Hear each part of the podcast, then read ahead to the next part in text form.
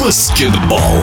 Про баскетбол полуфинальных сериях российской женской баскетбольной премьер-лиги сыграют команды, у которых солидный опыт успешных выступлений в Еврокубках, поэтому будет на что посмотреть в матчах УГМК с Надеждой из Оренбурга и действующего чемпиона Курского «Динамо» с московским клубом МБА, который побед в Европе не имеет, но обладает очень крепким составом, о чемпионате в целом и о командах, участницах полуфинальных встреч. Один из лидеров Курского «Динамо», серебряный призер Олимпиады в Токио по баскетболу 3 на 3, серебряный призер молодежного Кубка мира и Юлия Козик. Конечно, Надежда очень хорошая команда. У них основной костяк играет уже несколько лет.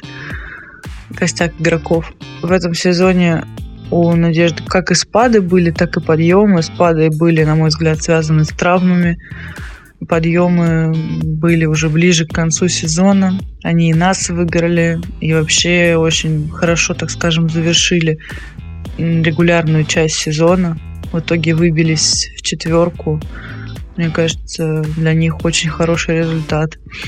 Молодых игроков, на мой взгляд, у них не так много. В принципе, все игроки уже опытные, поигравшие, поэтому, наверное, не смогу никого выделить, так как с некоторыми девчонками играла в одной команде, с кем-то в сборной виделась, и как бы не могу сказать, что есть там неопытные молодые игроки.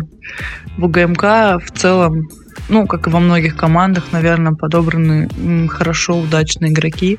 На мой взгляд, команда, наверное, стала играть еще более командно, так скажем. Из команды игроков отметила бы, наверное, Самару. Очень тоже хорошая команда, в которой одна иностранка вроде, если я не ошибаюсь. И при этом команда тоже начала, так скажем, притираясь друг к другу а уже ближе к концу сезона разыгралась, сыгралась и показывала очень хорошие результаты. Это та команда, которая, так сказать, нашла ключ к МБА, которую несколько раз подряд выигрывала. С МБА мы очень часто встречаемся. И в этом сезоне очень много игр провели с ним. Да и в прошлом, в принципе, тоже часто с ними встречались. В целом могу сказать, что МБА очень слаженная, очень сыгранная, и с ними, наверное, труднее играть из-за этого, потому что они чувствуют друг друга, и даже иногда уже, мне кажется, дают пас туда, где вроде как нет игрока, но он там появляется. Вот, поэтому с МБА всегда тяжелые матчи, потому что МБА очень хорошо забивают, и трехочковые, очень хорошо видят площадку, и в целом очень хорошо играют. Надеюсь, что все-таки повторится прошлогодний полуфинал, и мы выйдем в финал и выиграем чемпионат. Конечно, хотелось бы повторить чемпионство, потому что очень тяжело, правда, играть после того, как ты выиграл чемпионат. Такое ощущение, что, правда, на тебя все настраиваются просто в три раза больше, чем на какую-либо другую команду и всю энергию свою прям на тебя направляют. Но мы стараемся отбиваться от всех команд, чтобы идти дальше к своей цели и снова завоевать чемпионство.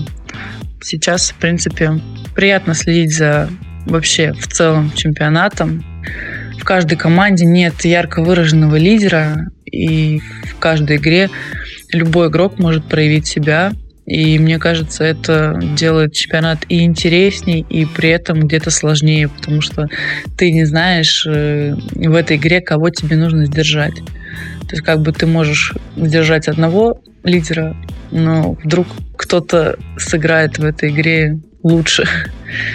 Поэтому в этом, мне кажется, чемпионат очень интересен. Кстати, полуфинальные серии российской женской баскетбольной премьер-лиги проходят до двух побед, и на следующей неделе станут известны команды, кто поборется за золотые медали. В первом подкасте Российской Федерации баскетбола была Юлия Козик, один из лидеров чемпиона России Курского «Динамо». Про баскетбол.